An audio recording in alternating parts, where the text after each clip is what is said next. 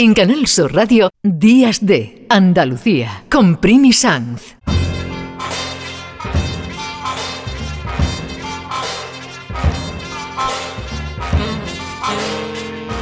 Hoy es domingo y como todos los domingos vamos a preguntarle a Paco Reyero cómo le ha ido la semana. ¿Qué tal? Buenos días, Paco.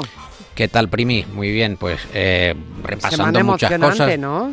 Sí, bueno, una montaña rusa, realmente. Afortunadamente, el Flexo tiene un ambiente eh, más reposado, es una suerte de balneario radiofónico y a partir de las 12 de la noche suceden afortunadamente cosas, en la medianoche suceden siempre cosas que no no suceden a lo largo de otros momentos del día, especialmente por la mañana, que lleva el personal un cierto frenesí.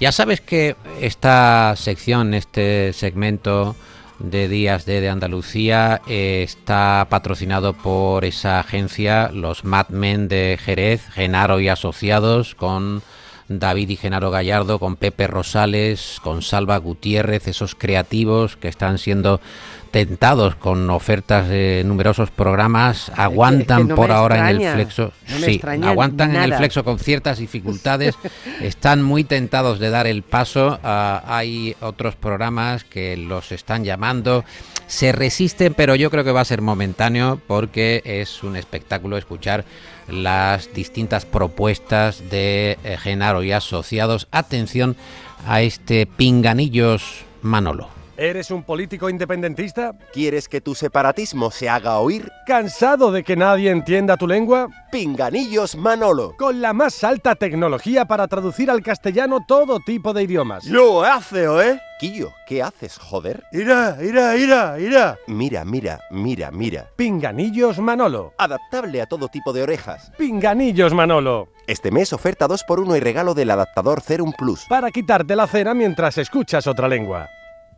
Pero qué necesario el pinganillo, qué necesario en este momento y sobre todo como tú decías, cuando llegan las 12 de la noche poder reírse un poquito.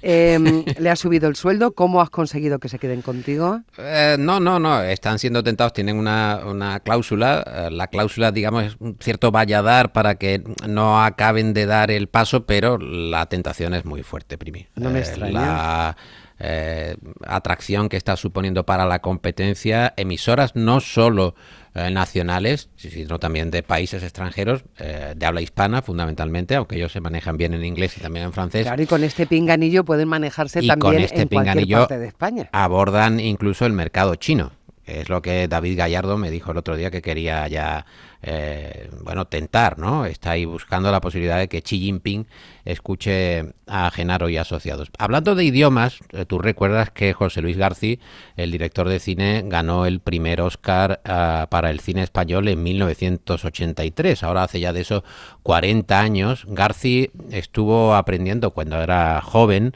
eh, inglés en una academia que se llama Mangol. Estaba allí en la Gran Vía de Madrid. García tiene un inglés muy particular, un inglés muy diferente, y allí fue García a agradecer el Oscar por volver a empezar ante el Hollywood más clásico. Estamos en el año 83. Aquel año estaban entre los nominados, pues fíjate, Gandhi, eh, Blade Runner o ET o Tutsi, que no está mal del todo la añada. Y García, después de su alocución en inglés, acabó hablando en español para agradecer al cine de Hollywood. Estamos todos los que hemos hecho esta película muy contentos y muy agradecidos a ustedes y también todos los que hacemos cine en mi país, en España. Thank you very, very much all to you. Oye, el thank you very, very much le salió bastante bien, con un acento casi de, de la parte de California. ¿Sabes lo que Sí. recuerdo de aquel, de aquel, porque, porque De estábamos entrega, ¿no? aquí, sí, en la ropa. Qué antiguo, qué antiguo se ve todo aquello de los 80 ahora. Me, Sí. Recuerdo el trajecito de, de Garci, también de el elenco de la película que le acompañó a recoger, que yo creo que fue un hito en el cine español aquel momento de Garci. ¿Qué pasa? ¿Que has tenido a Garci esta semana? Sí, estuvo con Mm. nosotros, tuvimos la posibilidad de, de vernos y de charlar, es una entrevista reposada. Él habla pues eh, del paso de la vida, de la nostalgia, de la memoria y habla de sus padres, ¿no? Hay una pregunta que hago recurrentemente a, algunos eh, entrevistados, ¿qué, ¿qué haría si volviera a ver a su padre o a su madre? ¿Cómo, cómo se comportaría, qué le, qué le hablaría, qué le diría, ¿no? Entonces, eh, Garci tuvo una relación muy cercana con, con sus padres, los padres eh, le abrieron el apetito cultural, le enseñaron a amar el cine, a ir a los museos, a leer novelas, a acercarse a la prensa, y precisamente de eso habla Garci, de las pasiones. Eh, ¿Para qué nos vamos a limitar a una única pasión, con lo corta que es la vida? Pues que te gusten más cosas siempre está bien. ¿Por qué quedarte con una sola pasión si puede haber tantas pasiones, no? La, música me gusta, la literatura, la arquitectura me encanta, o el pasear, los deportes, el fútbol. si, si realmente, y esto te digo Paco... Le abrieron el apetito bien, ¿verdad? Si esto es una experiencia única e irrepetible, la vida, y parece ser que lleva camino de ser así porque no ha vuelto nadie a decirnos, oye, hay otra cosa que no os podéis... Tranquilos. Maravilloso. Muchachos. bueno, sí, pero tendrían que decírselo ya a Aníbal y a todos estos, fíjate, hace años ya, y a los egipcios. Fíjate Aníbal con los elefantes. Los que están esperando en el valle de Josafá. Fíjate la gente que está esperando. Bueno, pues, ¿por qué quedarte solo con una sola pasión? El cine esa gente que dice, me gusta mucho el cine, pero solo las de submarinos, ¿no? Pero, claro, hombre, te, tiene que gustar el cine todo, las de ciencia ficción, los melodramas, las de terror y tal. Pues ¿por qué quedarte y no con la literatura también? Y la música, ¿por qué vas a rechazar la música? ¿Y por qué la arquitectura, con lo bonita que es? Bueno, todas las... Pues chico, vamos a utilizar todas las pasiones. Lo pasasteis bien, ¿eh, Paco? sí, ratito estupendo. muy bien. Eh, Garci es un hombre muy agradable, tiene una y conversación. Muy, y muy simpático. Algo que eh, hay una imagen de él de hombre serio que luego no se corresponde con la realidad, tiene mucho sentido del humor, prueba de ello esta conversación que tuviste y otras que, le hemos oído, y, que no tiene nada que ver con esa imagen de hombre serio de películas sí, serias. distante y mm. un hombre como huraño, como fuera de... No, lo que eh, él tiene una eh, como un mundo muy particular y un mundo en el que eh, hay que tener cierto permiso para poder entrar, ¿no? La posibilidad de acceder a Garci eh, teniendo en cuenta, por ejemplo, que Garci mm, no comparte el mundo actual tal y como, como está establecido. Eh, por el caso concreto de que él no tiene ni móvil, ¿no? Él no quiere tener móvil y ha rechazado el móvil desde siempre. Él tiene un teléfono fijo. Él manda, por ejemplo, los, los libros, los manda escritos para que se mecanografíen. O sea, estamos todavía en esta, en esta división. Yo le pregunté, bueno, usted no tiene ni carnet de conducir. Yo nunca he tenido carnet de conducir. Cuando me montaba en los coches de choque, que yo ya iba de copiloto. es tenerlo claro. ya en los, en los autos locos ya tiene claro que él no va a conducir con 8 o con 10 años. Siempre va eh, al volante otro compañero. Fíjate que hablando de cine, nosotros en el Flexo ah, buscamos cortes de películas donde se hable de la radio y recreamos eh, algunos ambientes eh, con esas secuencias en las que hay locutores distintos o locutoras que tengan una personalidad muy particular. Eh, Spike Lee eh, dirigió Haz lo que debas y había un locutor increíble. Despierta, Erta, despierta ya, despierta ya, despierta ya, despierta ya. Soy Mr. Señor Love Daddy, la voz que te gusta oír. El único capaz de tirarse 12 horas seguidas en antena, aquí en Radio Amor, en el 108 de la FM. El último en tu dial, pero el primero en tu corazón. Y eso cae por su peso, sabueso. 12 horas en antena. ¿Cuánto tiempo has estado tú como máximo? ¿Cuánto ha sido tu maratón? Mm, pues sí, puede, no sé. Cuando estábamos en los 80, aquellos maratones que se hacían para estudiantes, ¿no? que acompañaba al que estaba estudiando y ni estudiaba ni nada porque se montaban una en la radio tremenda. Entonces podría estar 10, 12 horas y no había problema, no, no, se rompía la voz, no te daba sueño. Yo creo que eso es fruto de la juventud. Pues a raíz de haz lo que debas, eso de despiértate, despiértate, e, esa frase se le quedó a un amigo y, la verdad es que estuvo años machacando a, todo el grupo por las mañanas con despiértate, despiértate. Y yo empecé a tomarle manía a Spike Lee después de aquello. Hay muchos locutores de, radio y muchas películas que tienen que ver con la radio. Sí, la verdad es que una sección muy bonita, muy bonita del sí, Flexo. Y ahí puedes encontrar eh, mucho material porque además ves como hay eh, una comparativa desde películas españolas hasta películas europeas o americanas. Hay, hay mucho en torno a eso. Yo recuerdo que... Cuál es, tu favorita de las de, de todas las que ya has bueno, repasado? Va cambiando, porque cuando te dicen eso, dice, oiga, dígame sus 10 películas favoritas, ¿no? Pues depende del día también, depende del momento. Días de radio, que ahora me he acordado de ella, de Woody Allen, eh, que tiene tanta diversidad de programas, tantos programas, tantos formatos, ¿no? Las estrellas y las propias orquestas que había en los estudios, los eh, decorados de los estudios, la radio de cara al público, todo eso me, me gustaba bastante, ¿no? Luego hay películas que quizás no sean grandes películas, pero sí retratan a, locutores que han tenido mucha personalidad. En American Graffiti, pues se habla de eh, Wolfman Jack, ¿no? Que era el locutor de voz así muy cavernosa que animaba eh, Estados Unidos y que tenía mucha, mucha personalidad. Era un locutor muy divertido también. La radio de mm, Doctor en Alaska, por, por, por recuperar, por ejemplo, una serie que, que ahora se ha vuelto a ver. En fin, que sí, que la radio y el cine han tenido ahí su idilio.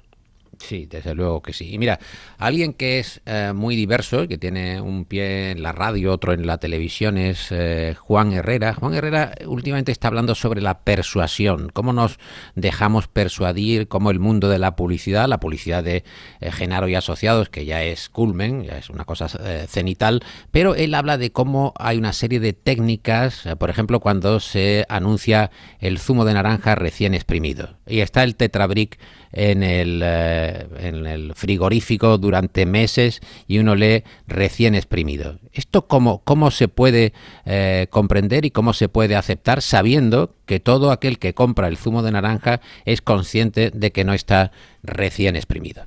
Favorecer alguna de las debilidades del ser humano, por ejemplo la vagancia frente al zumo recién exprimido que viene en una en un tetravis que yo he comprado en el corte inglés o donde sea y lo tengo en el frigorífico tienes que traer la naranja tienes que madrugar tienes que coger luego después se queda lo amarillo en los dedos sí, pero eso no hace que no seamos conscientes de que estamos tomando otra cosa. Pero te está en ese caso la policía trabajando en el, en el, en el plano de la vagancia. Es decir estudio, yo, esto, como sabes que yo soy publicitario, he estudiado este tema eh, bastante a fondo, porque es la clave de la publicidad. O sea, estas herramientas son la base de la publicidad y del marketing político. Por cierto, ahora se le llama a esto relato. Bueno, el relato es comunicación persuasiva.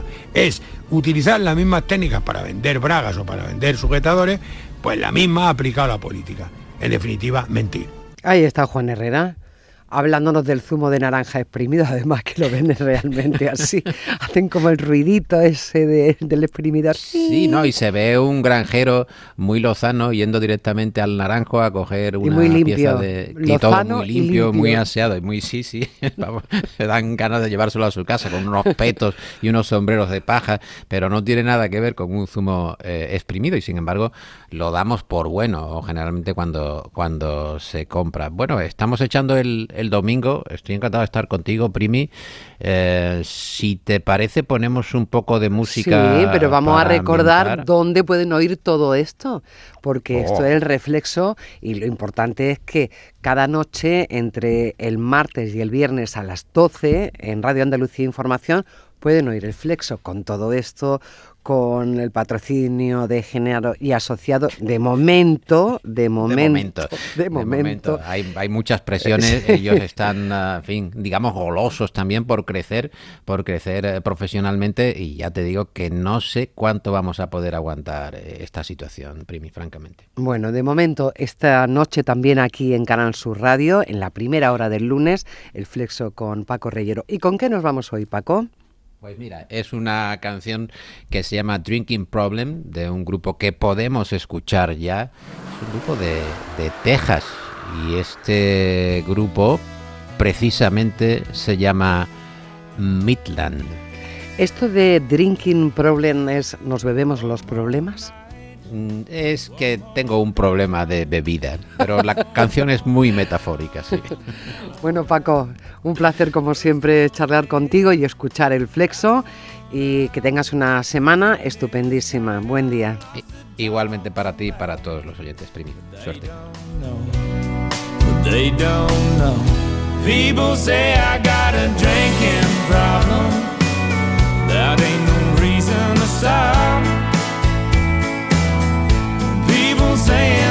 I've hit rock bottom just cause I'm living on the rocks. Yes, I'm broken hearted thinking.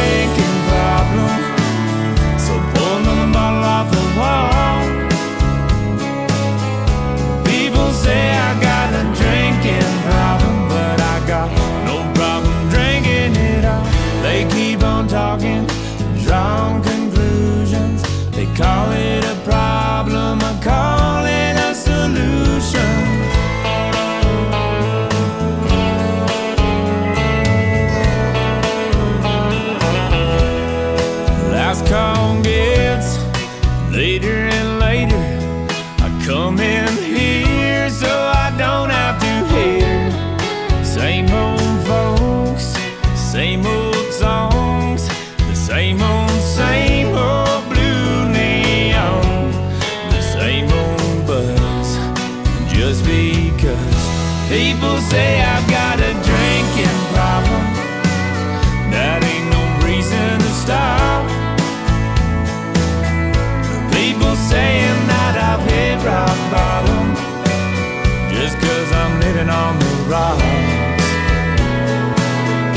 Yes.